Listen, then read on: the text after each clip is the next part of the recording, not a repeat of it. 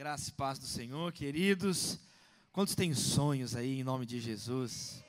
Uma vez, uma menininha estava andando com o pai dela no campo e olhou assim à noite, as estrelas, né, tão bonitas, e ela falou assim: os dois, né, o papai e a filhinha olhando aquelas estrelas, ela falou assim: "Papai, se do lado de baixo do céu é tão bonito, imagina do lado de cima." Imagina na presença do nosso Senhor, meus irmãos. Mas nós ainda estamos do lado de cá. E ainda temos o tempo, temos desafios a enfrentar. Essa noite, queria que você abrisse a palavra de Deus comigo em Efésios capítulo 5. E nós vamos estudar sobre fé e agenda. Quem quer em 2019, quem quer ter uma vida sincronizada a tua fé com a tua agenda. Dá um glória a Deus aí, querido. Nós vamos estudar então na Bíblia hoje como é possível a nossa fé cristã, a nossa fé em Jesus estar conectada, integrada de verdade na nossa agenda, nos nossos projetos, nos nossos sonhos. Não é errado planejar. É errado fazer planos sem Deus. Lá em Tiago, o que está escrito? Vocês ficam dizendo: amanhã eu vou fazer isso, vou fazer aquilo, vou fechar um negócio, realizarei tal viagem. Vocês não deveriam falar assim, vocês deveriam dizer assim: se Deus quiser, eu vou fazer isso, se Deus quiser, eu vou fazer aquilo. Amém, queridos? E Efésios 5, verso 14, 15, 16 e 17, esses quatro versos nós vamos usar esses quatro versos, esse texto bíblico que fala sobre esse assunto, e tenho certeza que sairemos direcionados. Amém, queridos? Diz assim a palavra de Deus: Por isso é que foi dito: Desperta, ó tu que dormes, levanta-te dentre os mortos, e Cristo resplandecerá sobre ti. Tenham cuidado com a maneira como vocês vivem, que não seja como insensatos, mas como sábios, aproveitando ao máximo cada oportunidade, porque os dias são maus. Portanto, não sejam insensatos, mas procurem compreender qual é a vontade do Senhor. Que a palavra se multiplique sobre as nossas vidas no nome do Senhor Jesus. Amém. O tempo é impiedoso. Por quê? Porque ele passa você querendo ou não. Você gostando ou não, você achando, dando chilique ou não, o tempo está passando. A terra continua girando em torno do seu próprio eixo, em torno do sol. E eu vi um, uma frase assim, um provérbio, um provérbio lá na Alemanha, que diz o seguinte: quem sempre pensa que é muito cedo, certamente chegará muito tarde. Então tem pessoas que elas têm uma relação um pouco complicada com o tempo e aí desperdiçam o tempo. Estamos chegando no final de mais um ano e quanto tempo desperdiçamos? Casais que poderiam agora no final do ano estar mais apaixonados um pelo outro, estão tristes. É errado, de acordo com a Escritura, o sexo antes do casamento. Mas é errado, de acordo com a mesma Bíblia, ser casado e não fazer sexo no casamento. Está errado. Quantos casais poderiam ter se amado mais, namorado mais, mas perderam o tempo, passou um ano, está todo mundo azedo. Quantas famílias está passando um ano inteiro e tem pouquíssimas ou nenhuma lembrança de um almoço feliz, de um jantar feliz, de um passeio.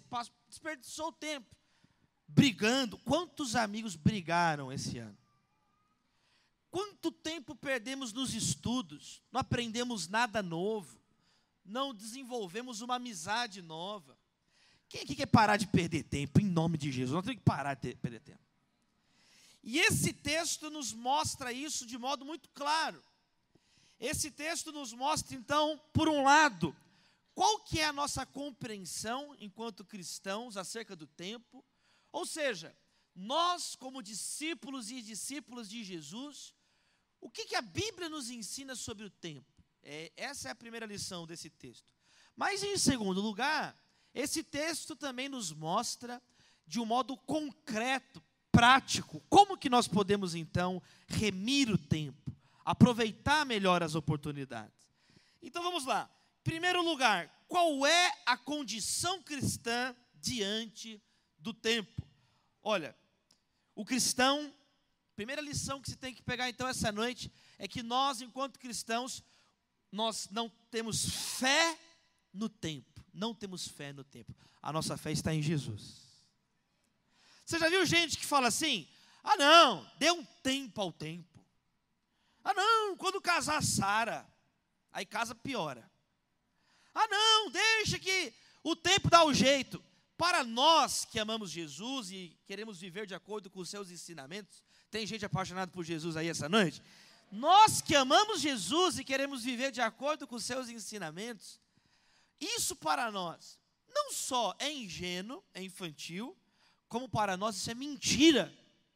Porque de acordo com as escrituras, o tempo não redime ninguém, não salva ninguém, é o sangue de Jesus que nos purifica do pecado. Então, uma primeira lição para nós é que os dias são maus. Aqui está falando dia a dia mesmo. Essa palavra dia, no grego, você sabe, o Novo Testamento foi escrito em grego. Eles usam aqui nesse texto, o apóstolo Paulo, a palavra emerai, que é dia, é a passagem do sol, do seu nascer, do nascer do sol ao pôr do sol. Então é o dia. E a Bíblia diz nesse texto que os dias são maus. O que isso significa? Significa, queridos, que o nosso pecado, a nossa desobediência a Deus, afetou todas as coisas, incluindo o próprio tempo. Os dias são maus. Quando Deus criou os dias, os dias eram maus? Não, a Bíblia diz na primeira página, no Gênesis, que viu Deus tudo que ele havia feito e tudo era muito bom. Mas aí o, o homem pecou. O casamento era uma bênção. A primeira coisa que Adão diz, a, o homem diz à mulher, quando Deus traz a mulher, como um pai traz a filha para o altar, né, no casamento, Deus apresenta a mulher para o homem, e o homem fala assim: essa sim é osso do meu osso, carne da minha carne.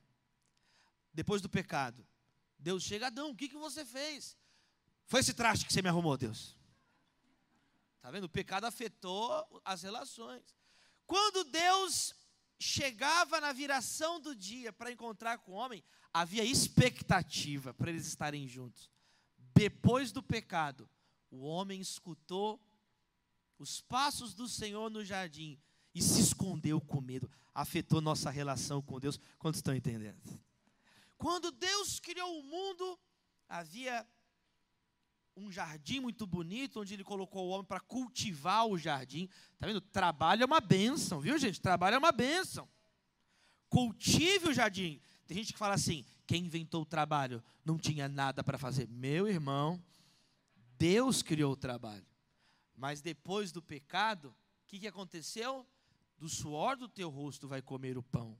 A terra agora vai dar espinhos. Então o pecado afetou tudo, incluindo o tempo.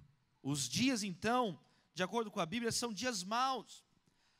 Os dias, a Bíblia diz que o mundo jaz no maligno. Então, a primeira lição, às vezes você ficou esperando o tempo dar um jeito nas coisas, está chegando no final de mais um ano, e o tempo, ele não salva ninguém, o tempo não tem poder de restaurar um casamento, o tempo não tem poder de restaurar uma vida, mas Jesus tem esse poder. Outra lição sobre o tempo que nós aprendemos nesse texto enquanto cristãos é que se nós não colocamos a nossa fé no tempo, por outro lado, nós também não amaldiçoamos o tempo. Porque tem gente que amaldiçoa o tempo. Ai, não vejo hora de morrer, eu quero morrer logo. Já viu gente que acorda e vai para o Facebook e coloca assim: me sentindo triste. Ninguém te perguntou isso, ninguém está querendo saber isso. A menor informação que o universo está precisando é mais uma pessoa reclamando. A pessoa já acorda reclamando. Amaldiçoou o dia, amaldiçoou tudo, amaldiçoou o tempo. Não. Se por um lado o tempo não é o nosso Deus, nosso Deus é Jesus. Por outro lado, nós não devemos demonizar o tempo, criticar o tempo, praguejar o tempo inteiro. Existe uma diferença entre lamentar e murmurar. Lamentar é a resposta da pessoa de fé diante da tristeza. Há tempo de rir, há tempo de chorar, há momentos tristes. Jesus chorou. Jesus chorou na morte de Lázaro. Jesus chorou quando viu a incredulidade de Jerusalém. Jesus chorou no jardim do Getsemane por todos aqueles que seriam salvos. Então há tempo de chorar. Tem um livro na Bíblia, Lamentações do profeta Jeremias. Agora, quando eu reclamo, reclamo, reclamo por reclamar, reclamo sem fé, aí a Bíblia chama isso de murmuração. A pessoa que está blasfemando, praguejando, igual o povo reclamando com Moisés. Ué, Moisés, você trouxe a gente aqui para o deserto para morrer? É melhor ser escravo lá no Egito. É a pessoa murmurando, praguejando, ao invés de lutar na caminhada para a terra prometida. Quem quer reclamar mesmo menos? Quem quer? Quem quer? Quem quer reclamar menos? Que 2019 seja um ano de louvor, Glória a Deus, falando entre si com salmos, hinos, cânticos espirituais. Amém, queridos? Você recebe essa palavra na sua vida, meu irmão.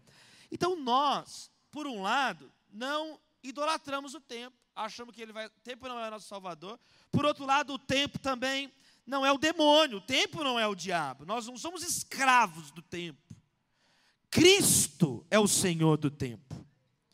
E aí esse texto então coloca que a palavra que nos dá a perspectiva cristã. O tempo para nós também não é dinheiro, não. Tempo é dinheiro. Não, tempo não é dinheiro.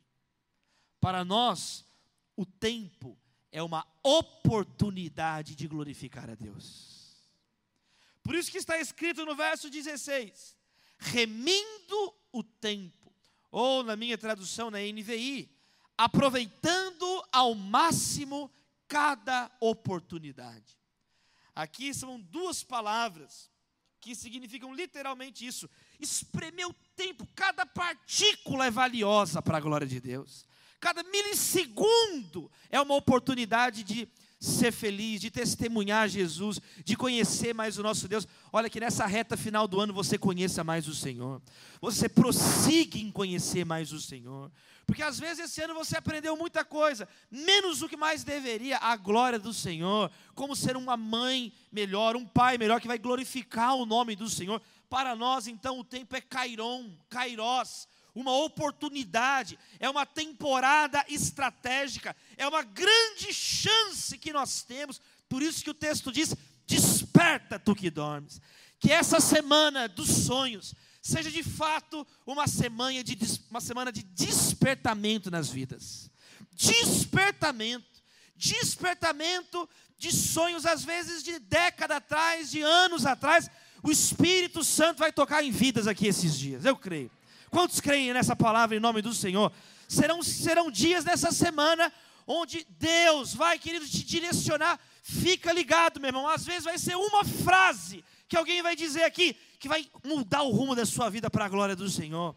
Receba essa palavra, que o teu coração esses dias aqui seja terra boa em nome de Jesus que o seu coração seja terra boa. Traga um convidado, traga um amigo. Eu creio que no final dessa semana nós vamos entrar na reta final descendo mais cheios do Espírito Santo de Deus, mais cheios da presença de Deus, direcionados pela presença de Deus. Abra assim a sua mão comigo, então, Deus, ensina-nos então esses passos práticos agora, Senhor Jesus.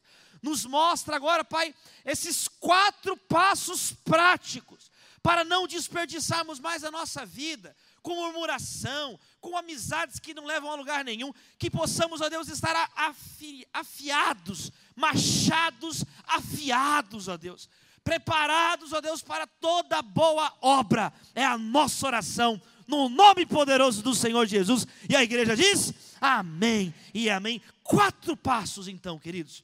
Primeiro, o cristão reflete e planeja a sua rotina. Porque o texto diz assim no verso 15: Tenham cuidado com a maneira como vocês vivem. Tenham cuidado com a maneira como vocês vivem. É marca de sabedoria espiritual. É marca de uma pessoa cheia do Espírito Santo. É quando ela reflete e planeja na vida dela. Tem pessoas que estão chegando ao final desse ano piores do que começaram, pelas suas más decisões, pela sua falta de discernimento, pela sua falta de bons conselheiros ao seu lado, na multidão de conselheiros há sabedoria. Temos que ter bons conselheiros. Mas às vezes esse ano você não deu ouvido a ninguém, não deu ouvido à palavra, e você chega, infelizmente, no final do ano. Pior, é uma grande oportunidade essa semana de você rever a sua rotina para a glória do Senhor. Porque se você vai simplesmente viver de qualquer maneira, o que, que acontece? A sua vida vira um terreno baldio, meu irmão qualquer um fala com você, você falar com qualquer um, a sua vida vai se tornando uma confusão. E nesse texto nós aprendemos de um modo muito claro a importância da organização. Preste bem atenção.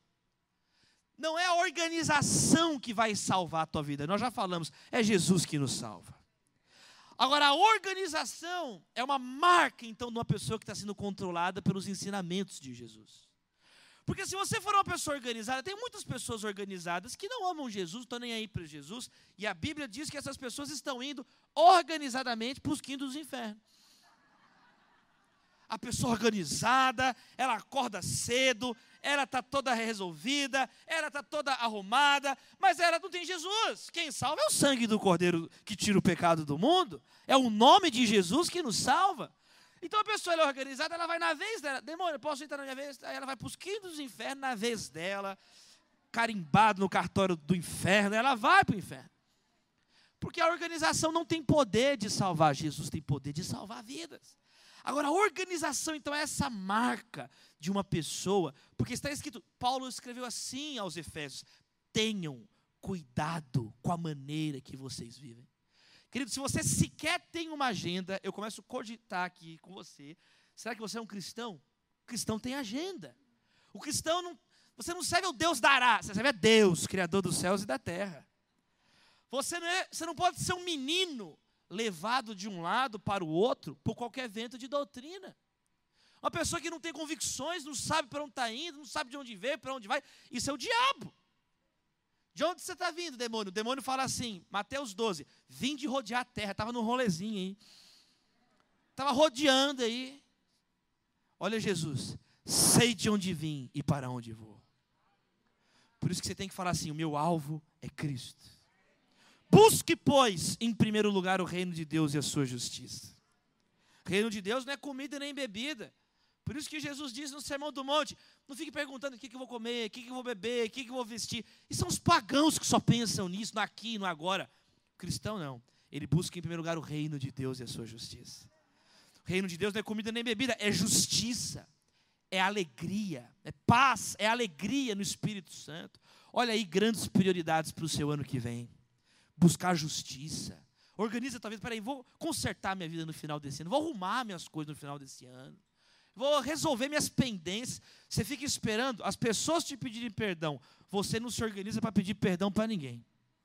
Você fala, vou, vou pedir perdão, vou terminar esse ano diferente. Eu não vou esperar eh, as, as pessoas fazerem as coisas. Eu vou tomar iniciativas. Amém, amém queridos irmãos? Está na hora de nós tomarmos iniciativas. A minha mãe ficou grávida. Minha mãe chama Esmeralda.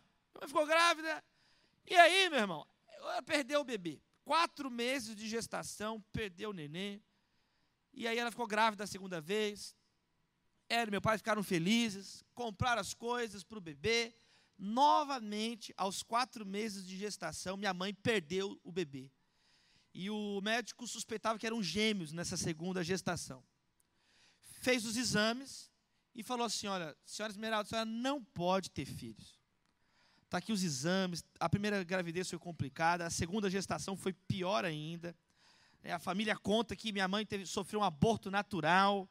O colchão dela se tornou uma poça de sangue. Meu pai, muito triste, chorando, levou ela para o hospital. E minha mãe sofrendo. Enfim, perdeu o nenê, aquela situação difícil.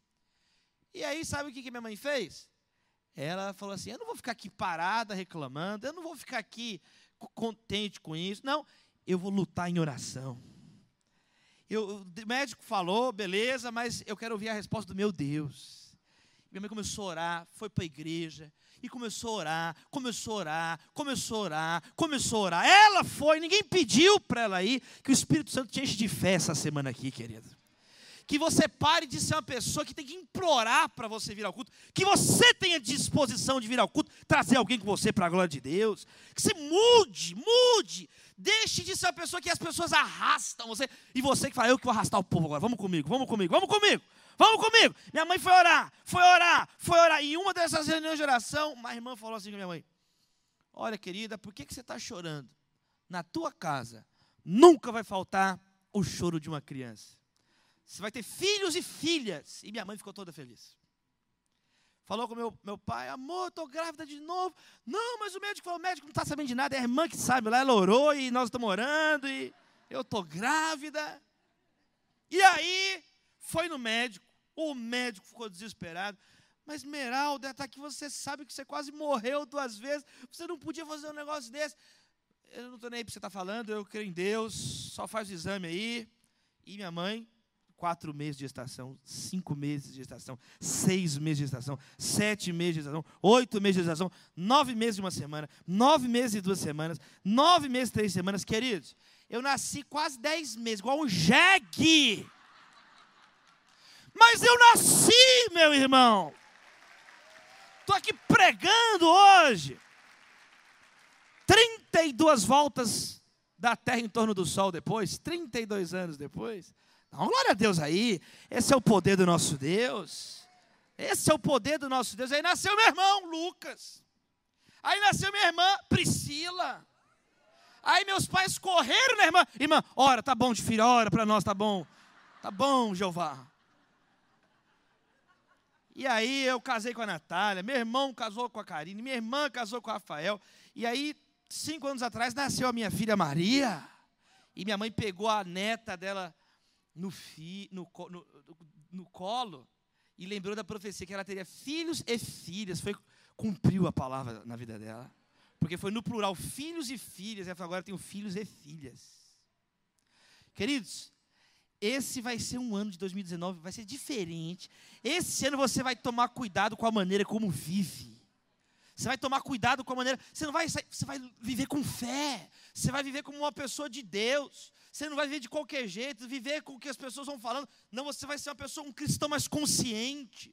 Uma pessoa que vai examinar mais a consciência. Que esse ano de 2019 você deite. Já começa a praticar agora. 2019 é agora, meus irmãos. Você está entendendo? Nós já estamos em 2019. Já começa agora essa nova atitude. Essa arrancada já começa essa semana, querido.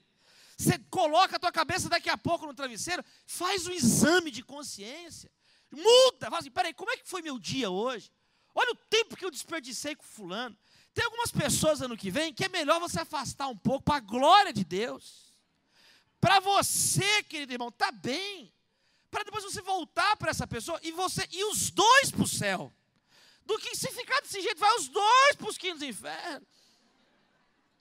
Você já viu que a pessoa que está doente, ela passa a doença para o outro? Não é o contrário? Não é a pessoa que está com saúde esfrega aqui e a captapora vai embora. Não acontece isso. É o contrário. Agora, se a pessoa estiver cheia de Jesus, aí, meu irmão, Jesus colocava a mão no leproso, o leproso que era curado. Mas tem que estar cheio de Deus. E isso é bíblico. Paulo fala para Timóteo assim: Timóteo, cuida da tua vida e cuida da doutrina. Se você fizer isso, perseverar nesse dever, você vai salvar você e os que te ouvem. Jesus Cristo diz assim: é melhor arrancar uma mão, um pé, um olho e ir para o céu do que com todos os olhos, mãos e pés para o inferno, para o fogo que não apaga. Então, querido irmão, é melhor às vezes esse ano você falar: peraí, tal amizade me prejudicou demais esse ano. Ah, não, eu tenho que ser cristão. Fica aqui, não. Cristão é você cuidar primeiro da sua família. Está escrito assim: se o pastor não cuida nem da família dele, ele vai cuidar de quem? É uma coisa racional, lógica, não é nem teológica, é lógica mesmo. Deus nos deu a razão para pensar, o cérebro. Alguém que deixou o cérebro no freezer antes de vir para o curso? Amar o Senhor, teu Deus de todo o coração, alma e entendimento. Então, queridos irmãos, você tem que examinar a tua vida. Deita no travesseiro daqui a pouco e fala assim: peraí, peraí, como foram minhas conversas hoje? Tem algumas pessoas que, se você pegar o telefone no WhatsApp, é só você abrir a cara, a foto da pessoa, tem um demônio ali, é só você ver a foto a serpente, a serpente assim. Se você prestar bem atenção, quando aquela pessoa está digitando, fica assim, ó, serpente digitando. Presta atenção no que eu estou te falando. Presta atenção no que eu estou te falando. Você tem que falar assim: eu e meu iPhone serviremos ao Senhor. Você tem que organizar a tua vida. Se você não organizar a tua vida, quem que vai organizar? Se você não tiver atitude de organizar, quem que vai organizar? Eu vou contar aqui uma das histórias que eu mais conto. Essa história aqui, que o pessoal pediu para eu contar do dia. Eu fiz, meus irmãos, glória a Deus, oito anos de casado semana passada. Aleluia. E aí, quando a gente casou, eu e minha esposa, Natália, ela queria ir para um hotel muito top que tem aqui no Rio de Janeiro. Eu falei, eu não tenho como ir, Natália, não tenho condição de ir. É aquela luta, né? E aí, passou um ano de casado, dois anos de casado, três anos de casado, quatro anos de casado, cinco anos de casado. Eu falei assim, peraí. Aí eu fiquei com raiva de mim mesmo. Peraí, se eu que sou marido não cuidar do meu casamento, se eu que sou marido não lutar para realizar o sonho da minha mulher, quem que vai lutar? O Ricardão está queimado, esse homem está queimado, Ricardão. Eu vou lutar, vamos lutar agora. Eu fui lá, abri o computador, olhei, deixa eu ver o preço desse negócio. Desisti, falei, não tem condições, esse negócio não tem condições. Esse negócio não tem condições. Falei, não, vamos lá, vamos lutar, Davi, vamos organizar essa vida. Vamos organizar o casamento. Quando eu abri, quando eu olhei, eu liguei lá, vamos parcelar esse negócio aí. Quantas vezes? Até a volta de Jesus, parcela aí. Até Apocalipse 22, parcela esse negócio. O cara parcelou. Me organizei. Pagamos o negócio. Chegou no dia do aniversário de cinco anos de casamento. Falei, Natália, minha filha, cancela tudo. Cancela tudo que você tem aí. Por que você não preparou nada? Nós vamos para o hotel tal. Essa menina quase levitou lá na sala. Aí sabe o que, você faz, meu irmão? Aí a gente foi. Viemos para o hotel. Falei, aí sabe o que você faz? Você aproveita, meu irmão. Você organizou, aí você aproveita. Falei, agora você nada agora nessa piscina, menina. Mais rápido, Natália. Você não vai classificar para a Olimpíada desse jeito. O César Cielo desclassificou. Borboleta, borboletinha, vai, borboletinha. Nada aí que eu gosto. Chegamos no, no restaurante assim. Assim, por favor, garçom. Ele veio correndo. Pois não, senhor, nada, só estou vendo se vem rápido mesmo. Sai daqui. O cara levou a gente assim para o quarto. Falou assim: essa cama aqui, a Marilyn Monroe do meu. Nós vamos quebrar a cama da Marilyn Monroe hoje. Aleluia. Ah, meu irmão. Quebrou o microfone aqui. Som, quebrou o microfone. É muita unção, meus irmãos. Querido, 2019 vai ser uma temporada nova na sua vida, em nome de Jesus. Você vai parar de ser a vítima do universo. Você vai viver como um discípulo de Jesus, uma discípula de Jesus.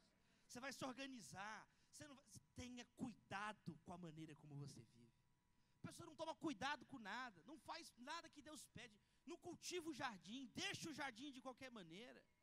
Você vai estudar mais, você vai, sabe, você vai fazer o que Deus está mandando na palavra você fazer. Amém, queridos irmãos? Que possamos então ser mais responsáveis. Abre assim sua mão. Deus, que cesse essa autotolerância irresponsável na nossa vida. Queremos, ó Deus, tomar mais cuidado. Porque o tempo vai passando, tem gente que não realiza nada, não faz nada, vive sempre esperando outra pessoa. Como filhos e filhas do Senhor, queremos receber essa palavra de Efésios, ó Deus. E que possamos sair já essa noite, tomando mais cuidado com a nossa vida, com o nosso tempo, com as nossas amizades, em nome do Senhor Jesus. A igreja diz: Amém, amém. Celebre o nome de Jesus aí, querido. Glória a Deus. Número dois, o cristão não desperdiça o tempo com frivolidades. Primeiro, você tem que ter uma agenda e consagrar essa agenda a Deus. Segundo, o texto diz assim: então, tenham cuidado com a maneira como vivem, que não seja como insensatos, tolos, nécios, mas como sábios. O que isso significa? Que nós já perdemos tempo demais no pecado, meus irmãos. Nós já perdemos tempo demais fazendo aquilo que o Senhor reprova. Onde está escrito isso na Bíblia? 1 Pedro, por exemplo, capítulo 4, verso 3 a 5, diz assim: ó, No passado, vocês já gastaram tempo suficiente fazendo o que agrada aos pagãos. Naquele tempo, vocês viviam em libertinagem, na sensualidade, nas bebedeiras, orgias e farras, e na idolatria repugnante, eles acham estranho que vocês não se lancem com eles na mesma torrente de moralidade, e por isso os insultam. 1 Pedro, capítulo 4, verso 3 a 5. Então a Bíblia fala que nós já perdemos tempo demais com o que não presta. Já perdemos tempo demais fazendo aquilo que não glorifica a Deus. Por isso, tenham cuidado com a maneira como vivem, em primeiro lugar. Em segundo, não como nécios, não como tolos, não como uma pessoa insensata. Além de você ter uma agenda, coloque na sua agenda, cada minuto, cada segundo, atividades produtivas para a glória de Deus. Mesmo no seu período de lazer, não se entregue sempre a frivolidades. No seu período livre, no seu período livre, aproveite melhor o seu período livre também. Amém, queridos? Leia ao menos uma vez na vida, escute uma música do Mozart. Uma vez na vida, o pastor pediu, vou fazer. Uma vez na vida, faça algo diferente. Uma vez na vida, fala assim: vem aqui na igreja, chega aqui na igreja Batista Atitude, fala assim, pastor Josué, chega na equipe, fala assim: tem alguma visita que eu posso fazer hoje no hospital? Tem alguma, alguma atitude nobre? Tem pessoas que passam um ano inteiro sem uma atitude nobre, uma atitude que não é para você. Quantos estão entendendo o que eu estou falando aqui? Sabe, pega, viva como uma pessoa sábia. Aprenda, aprenda o valor de cada minuto, de cada segundo. Eu, eu aprendi uma, um adágio, uma estrofe popular lá na Inglaterra, que fala sobre a importância dos mínimos detalhes. É muito interessante, teve uma batalha em 1485, e aí o rei Ricardo III perdeu essa batalha por causa de um cavaleiro que caiu na hora errada. E aí tem essa frase assim, que é conhecida, que diz o seguinte: Por falta de um cravo, uma ferradura foi perdida. Por causa de uma ferradura, um cavalo foi perdido. Por causa de um cavalo, a batalha foi perdida. Por causa de uma batalha, o reino foi perdido. E tudo por faltar um cravo numa ferradura. Quantas pessoas vão, vai, vai vazando o tempo na tua vida, vai vazando o tempo na tua vida, vai vazando o tempo na tua vida. Não lê a palavra, não ora, não busca o bem de ninguém, fica só esperando. E vaza, vaza, passa um ano, desperdiçou todo o tempo. Jovens que poderiam aprender um idioma novo. Existem cursos gratuitos, existem pessoas na igreja dispostas a investir em jovens. Mas a pessoa vai chegar, o menino vai chegar, qual a sua experiência profissional? Mário Kart. Ele não, não gastou um minuto para aprender uma coisa, fazer por onde, o mínimo. Coisas básicas. Aliás, jovens, adolescentes, os pratos não levitam para a pia. Amém? Os adolescentes estão esperneando. Ser uma pessoa que contribui, ser uma pessoa que fala assim: peraí, eu não vou viver como um, o tempo inteiro só buscar divertimento. São seis dias de trabalho e um dia de descanso. Só que tem pessoas que descansam seis dias e descansam o sétimo dia também. Aí que difícil. A história que eu falo do menino que falou um dia comigo assim, pastor, eu só não morro de preguiça, porque eu tenho preguiça de morrer. Eu falei assim, que preguiça de você? Nós precisamos ser pessoas íntegras. Pastor John MacArthur diz assim: para pessoas íntegras, nada é irrelevante. Para uma pessoa íntegra, ela entende que o tempo da outra pessoa é importante também. Ela não deixa a pessoa esperando lá. Ela chegar no horário marcado é um ato de respeito com você mesmo e com a pessoa, que o tempo dela é importante. Então a gente aprender a consertar pequenas coisas do nosso tempo que roubam muito da nossa energia desnecessariamente. Por exemplo, eu me lembro de Eclesiastes capítulo 10, que diz assim: que por causa de uma goteira e mãos preguiçosas, o teto da casa desaba. É uma goteira. Mas a mão não, não conserta nunca aquela goteira. Aí vai dar uma infiltração.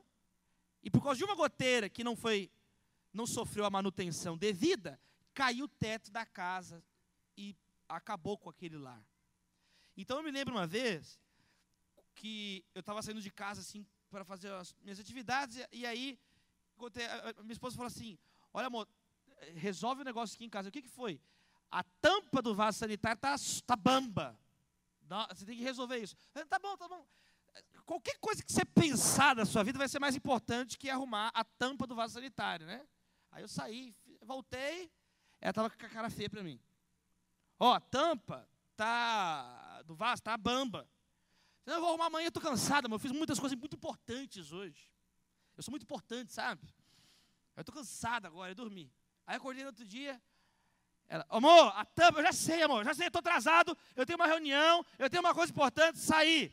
Voltei, ela estava muito brava comigo, o olho dela estava vermelho assim. Ela falou assim, a tampa. Falou, dessa vez ela só falou assim, a tampa.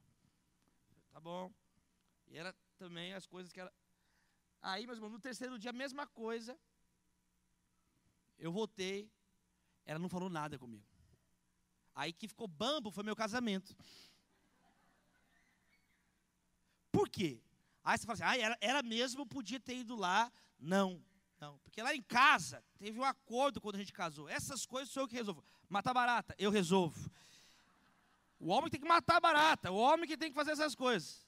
Porque é nojento. E aí o, o homem que tem que fazer isso. E aí, eu tinha combinado. Quem está entendendo o que eu estou falando aqui? Eu tinha combinado com ela. E eu não estava cumprindo a minha palavra. Eu não estava cumprindo a minha palavra. Aí ficou bambo meu casamento. Eu fui lá comprei um vaso sanitário novo, meus irmãos. Sofri penalidade. Eu tenho que levar ela para o hotel de novo agora, mesmo, para consertar. Mas é isso que acontece às vezes, queridos. São detalhes. São detalhes. E nós vamos quebrando a nossa palavra. E nós vamos minando a nossa. Que isso seja restaurado na nossa vida. Que nesse final de ano Deus te dê uma graça. Vamos orar agora, abre as mãos. Vamos orar pedindo discernimento nessa segunda oração aqui, de aplicação. Deus, nós oramos para que possamos ter uma agenda. Agora oramos para que essa agenda seja bem aproveitada.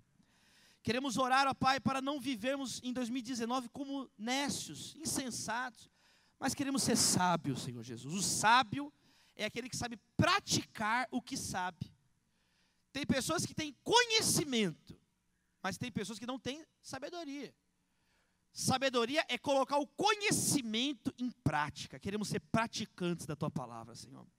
Não queremos desperdiçar tempo com o pecado. Tem gente aqui que já sabe tudo que tem que fazer, mas não faz. Muda, chacoalha as nossas vidas nessa semana dos sonhos, ó Pai. Chacoalha as nossas vidas. No nome poderoso de Jesus. Glorifique mais uma vez aí, meu irmão, o nome do Senhor. Amém.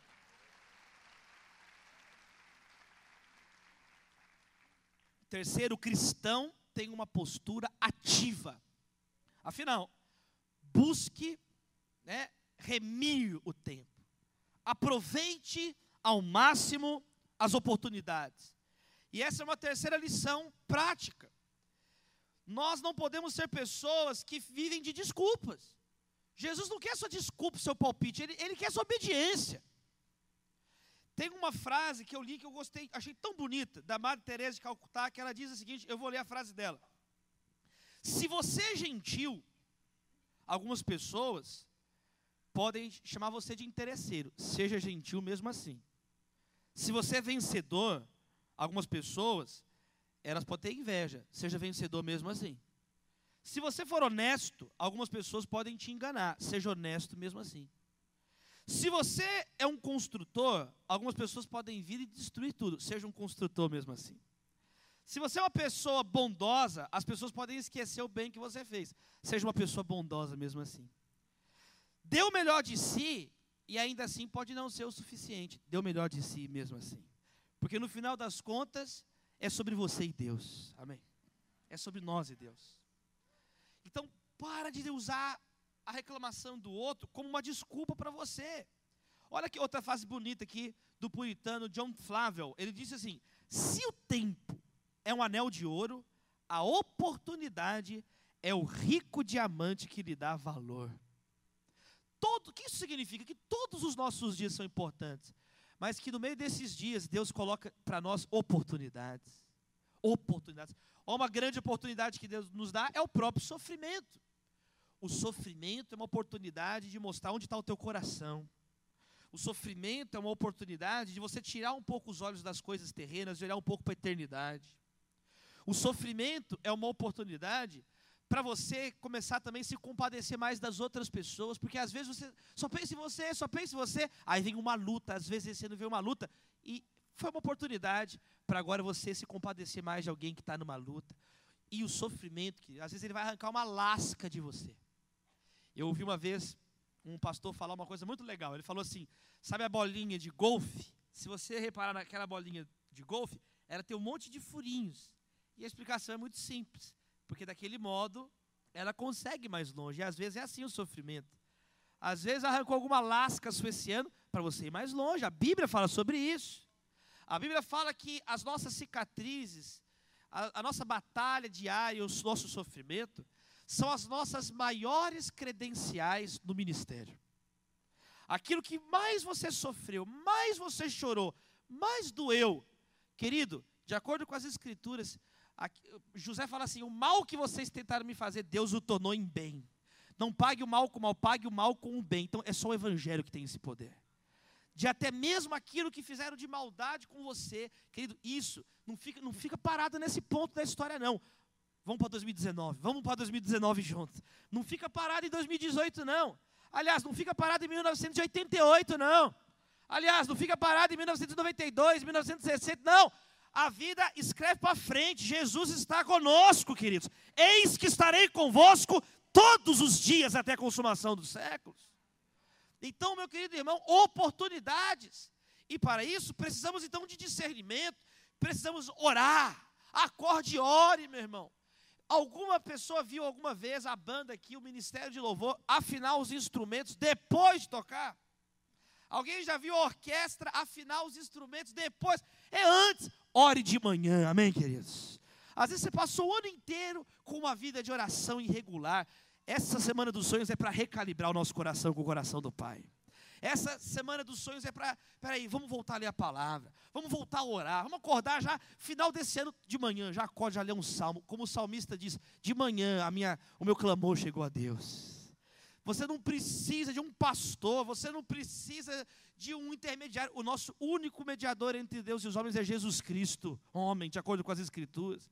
Ore no seu quarto, leia a palavra. Passando o final do ano, o que, que leu da Bíblia? Aí fica perguntando, querido, Pega agora, reta final aí do ano, janeiro, em 40 dias. Se você ler quatro páginas do Novo Testamento, você lê tranquilamente, em 40 dias, o Novo Testamento inteiro. Pega quatro páginas, você faz assim, ó, quatro páginas por dia. Se você quiser, você lê algumas horas apenas. Mas valendo. Em 40 dias você vai terminar janeiro, já vai ter lido o Novo Testamento, a palavra de Deus no teu coração. Quem recebe? Quem recebe? Amém, queridos? cristão, então, tem uma postura ativa. O cristão, uma orientação que eu queria dar para os irmãos: cuidado com algumas rotinas que nunca mudam na sua vida. Cuidado. Porque podem existir ídolos escondidos em rotinas. Qualquer coisa que você não consegue mudar na sua vida, de jeito nenhum, cuidado, é às vezes um sinal que tem um ídolo escondido ali. Por isso que a Bíblia nos ensina sobre até mesmo disciplinas espirituais, exercícios espirituais. Um exercício espiritual, talvez o mais conhecido, é o jejum, que é justamente isso. Nós abrimos mão de algo que nós precisamos, dependemos para viver, que é o alimento que nós precisamos comer. Mas o próprio Jesus disse: nem só de pão viverá o homem, mas de toda palavra que procede da boca de Deus. Até mesmo relações sexuais com a esposa. O apóstolo Paulo diz lá em 1 Coríntios: ele fala, ó, se vocês fizerem um voto de abstinência sexual, que seja por um período determinado. E aí vocês se consagram, e aí volta a frunfar em nome do Senhor. Mas quer dizer, nós podemos fazer exercícios espirituais. Amém? Tem pessoas que não têm áreas da vida. Quando você fica dodói demais em alguma área, não, eu não posso. Eu não posso, eu só posso ir domingo de manhã. Tem demônio. Vai domingo à noite, você não vai morrer se você vier domingo à noite, não. É, Deus está presente o tempo inteiro. Quem está entendendo o que eu estou falando? Tem pessoas que se escondem atrás de rotinas eclesiásticas. Tem pessoas que se escondem atrás de ministérios. Charles Spurgeon, o grande pregador batista do passado, ele disse que aí não é nem ministério, é ministerialismo. Quando o ministério vira uma ideologia na vida da pessoa e tem um demônio, um ídolo escondido ali. Nós servimos o Deus criador dos céus e da terra. E querido, Jesus disse de modo muito claro: se você ama teu pai, tua mãe, teus filhos, tua filha, teu marido, tua esposa, teu é, irmão, tua irmã, mais do que a mim, não é digno de mim. Nossa, Jesus é exigente, é exigente sim, porque Ele é Rei dos Reis e Senhor dos Senhores. Ele é o único digno de receber honra, glória, louvor, autoridade. Não foi seu pai que morreu por você, seu filho. Foi Jesus que te salvou na cruz do Calvário. Ele é o único digno. Ele é o único Criador. Ele é o único Redentor. Glória a Deus. Glória ao Senhor Jesus, Criador dos céus e da terra. Nosso Redentor. Jesus, Filho do Criador, Filho de Deus. Através dele tudo foi criado. Dele, por ele, para ele são todas as coisas. Ele é o Alfa, o Ômega, o princípio e o fim caminho, verdade e vida, Pai da eternidade, príncipe da paz, Emanuel, Deus conosco. Eu sou o pão vivo que desceu do céu. Eu sou a luz do mundo. Eu sou a ressurreição e a vida. Antes de Abraão nascer, eu sou. Eu sou a videira verdadeira. Eu sou a porta. É Jesus a quem servimos não é rotinas pré-estabelecidas de ninguém, a não ser a rotina de Jesus para nós. E o Espírito sopra onde quer. O Espírito vem, ninguém sabe, mas Deus é soberano. Ele reina sobre os reis, preside sobre os presidentes, lava a lava-jato. Ele é o Deus que está acima de todos. E nós servimos esse Deus. Você recebe essa palavra, querido? Então, cuidado com rotinas. Eu te desafio no final desse ano, faz um jejum um dia. Para de conversar com uma pessoa, muda alguma coisa que é automático. Você vai tomar banho, você enxuga o outro braço primeiro. Muda. Quem é que aceita o desafio de fazer diferente? Ai, pastor, eu não vivo sem um café. Corta o café. Pastor, eu preciso acordar e tomar um café. Achei o demônio, achei. Fica uma. Pastor, se eu ficar sem café uma semana, eu fico uma fera. Não, o Espírito Santo vai te controlar. Uma semana. Toma um chá, toma uma maracujina, minha irmã. Seus filhos agradecem. Para de atirar o chinelo nos meninos. Quem está entendendo o que eu estou falando? Que abre a mão assim. Deus limpa a nossa vida, Senhor. O Senhor é o Deus da nossa vida.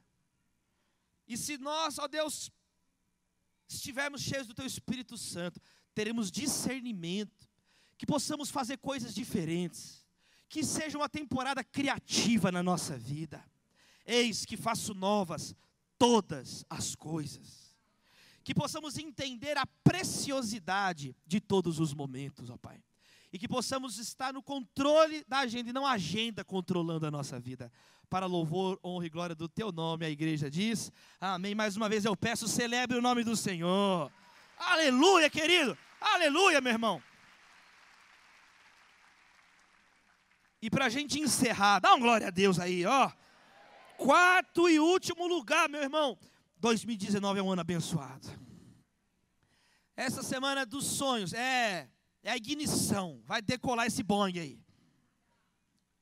O cristão tem uma rotina equilibrada. Porque o texto que nós lemos até o verso 17 que diz assim: Portanto, não sejam insensatos, mas procurem compreender a vontade do Senhor. E é isso que traz equilíbrio para a nossa vida.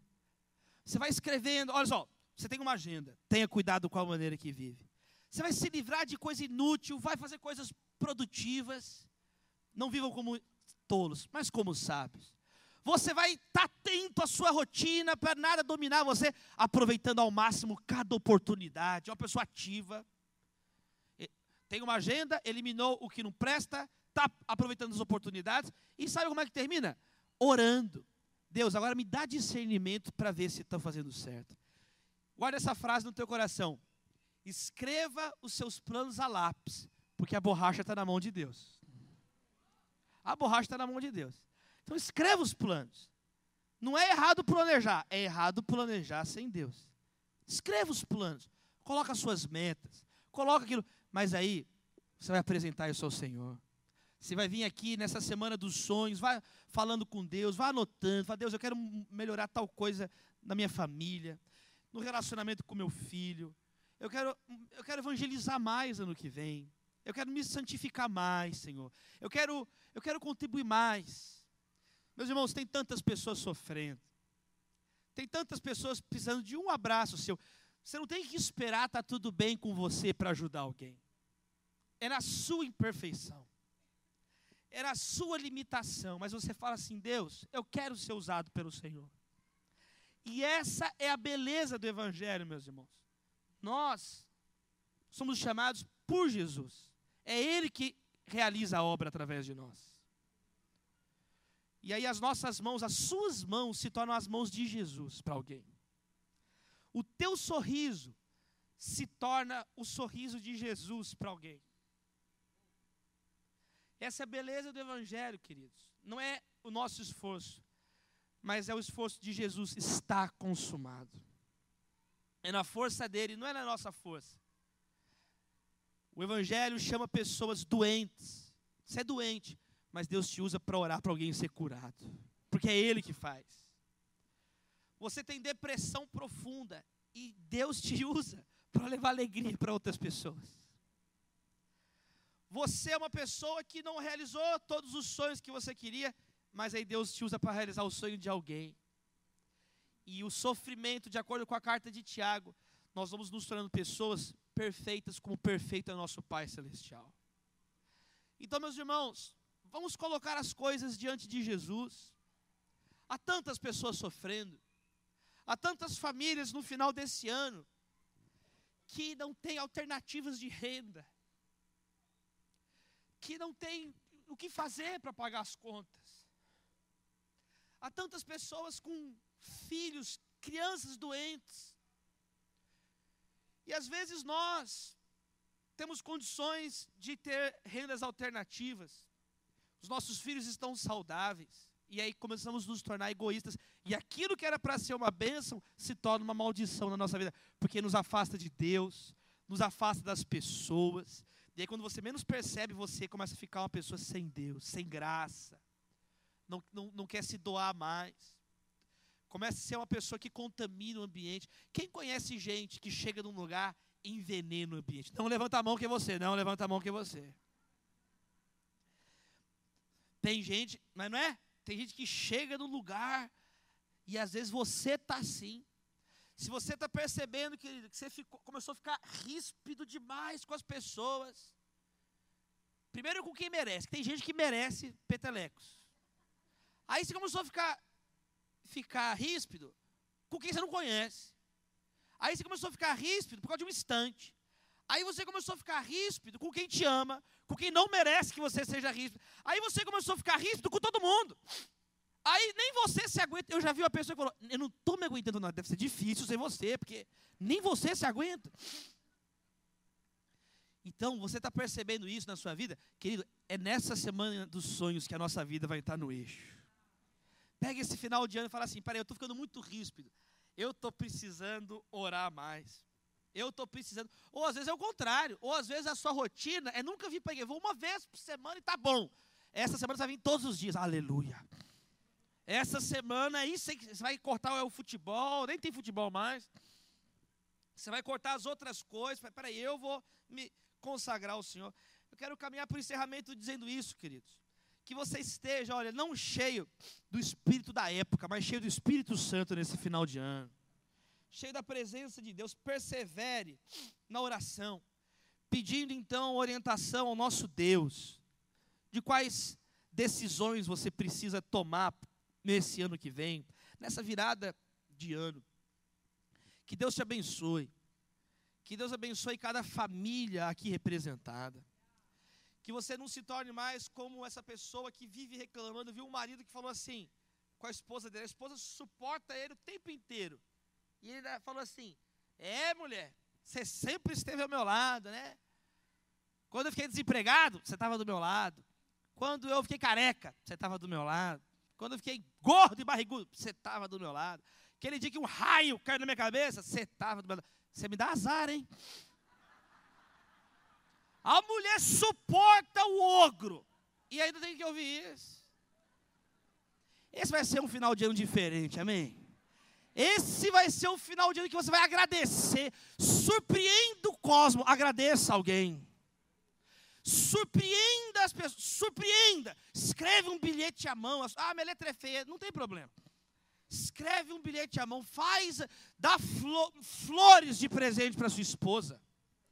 É a última coisa que ele espera de você que você vai dar flores para ela. Chegam flores.